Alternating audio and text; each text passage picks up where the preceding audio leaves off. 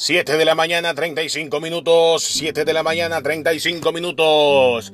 Radio Z1 informando a toda la población de la provincia de Los Ríos y del Ecuador entero. Tenemos un boletín de prensa. Ministerio de Energía busca privatizar Termogas Machala sin respetar reglamento de la ley eléctrica.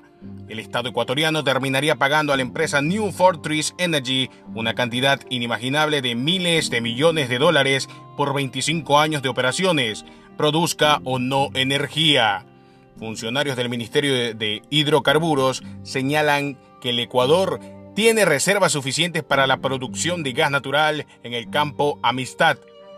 Sin embargo, el ministro de Energía, René Ortiz, ha señalado que en dicho campo no existe gas natural porque ya está en declinación. Sin embargo, pese a esto, el ministro ha señalado que en octubre próximo se sacaría a licitación la privatización de Termogas Machala, generando la aparición de anomalías iguales o peores de las administraciones pasadas. Fuentes del Ministerio de, Energía revelaron que las autoridades de la mencionada cartera de Estado estarían negociando directamente dicha privatización con la empresa New Fortress Energy de Estados Unidos de Norteamérica, bajo la figura de un Swiss Challenge, forma contractual que existe en el Reglamento General de la Ley Orgánica del Servicio Público de Energía Eléctrica del Ecuador.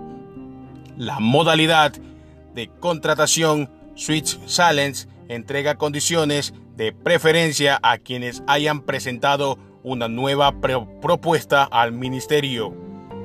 Entre ellas la facultad de mejorar la oferta cuando se presenten otros oferentes en un proceso público de selección. Radio Z1, como siempre, informando a toda la población de la provincia de Los Ríos, Urdaneta.